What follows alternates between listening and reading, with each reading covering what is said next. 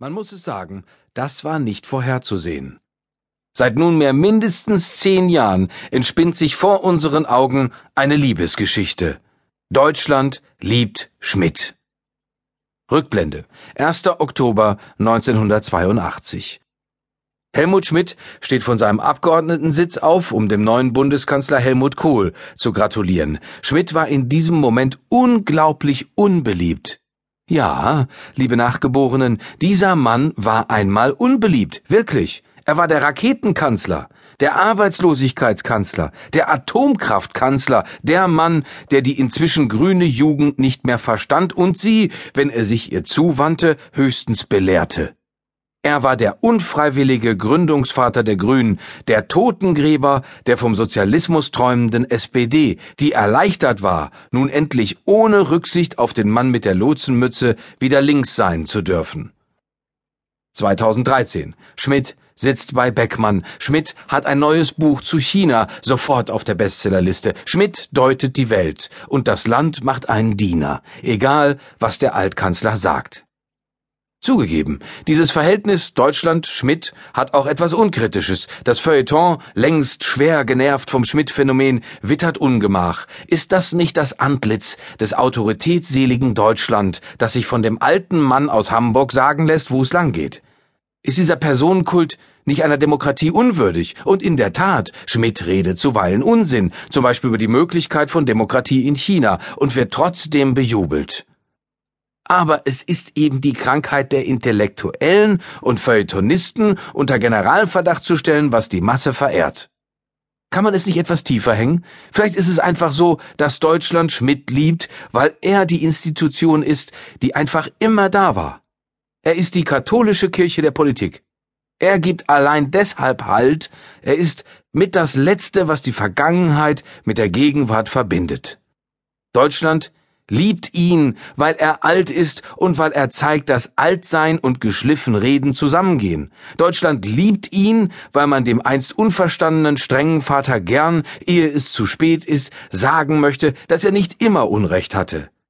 Weil Schmidt die Drecksarbeit machen musste, RAF, NATO-Doppelbeschluss, ohne großen historischen Glanz zu ernten.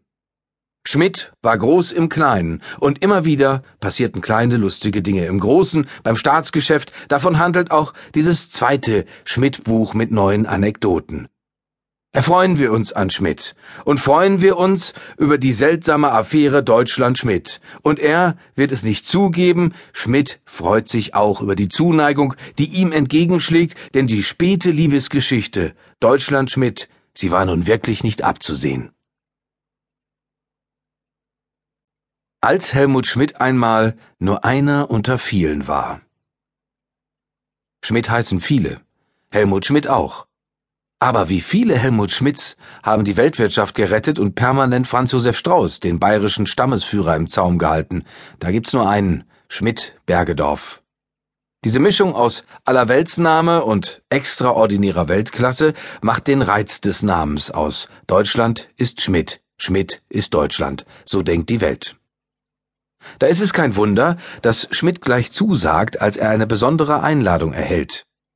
In Essen steigt am 1. September 1978 in der Grugerhalle das größte Schmidt-Treffen aller Zeiten.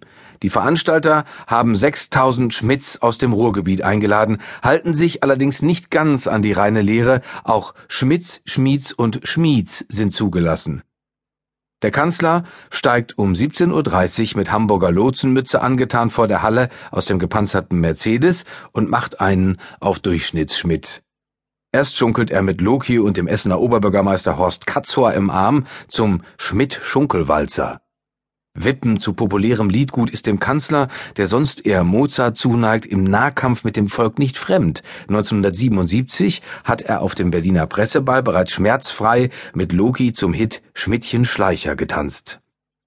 Dann schüttelt der Kanzler Hände und plaudert mit allen möglichen Schmidts, was den Sicherheitsbeamten den Angstschweiß auf die Stirn treibt. Anschließend hält der Kanzler vor den 6000 versammelten Schmidts sogar noch eine Rede, die als einzige überlieferte Schmidt-Rede übers Schmidt-Sein gelten darf. Der Kanzler, der letztes Jahr die RAF und ein Jahr davor bei der Bundestagswahl knapp Helmut Kohl besiegt hat, vermutet, dass ein spezielles Schmidt-Gen für derartige Spitzenleistungen verantwortlich sein könnte. Wir Schmidts haben Beispiele dafür gegeben, dass man harte Sachen nur mit harter Arbeit bewältigen kann. Auch Karlauern kann der Kanzler, der sonst gern in Fachchinesisch referiert. Jeder ist seines Glückes Schmidt, und man muss das Eisen schmitten, solange es heiß ist, ruft er bestens gelaunt in die völlig überraschte Menge. Die Schmidt-Sause bleibt eine einmalige Angelegenheit. Auf die Frage, ob nicht der Name des anderen großen Helmut für ein Treffen in Frage käme, antwortet das Repräsentationsamt, dass man nicht in den Kategorien des Parteienproporzes denke und außerdem so viele Kohls gibt's in Essen nicht. Der Pott bleibt Schmidt Country.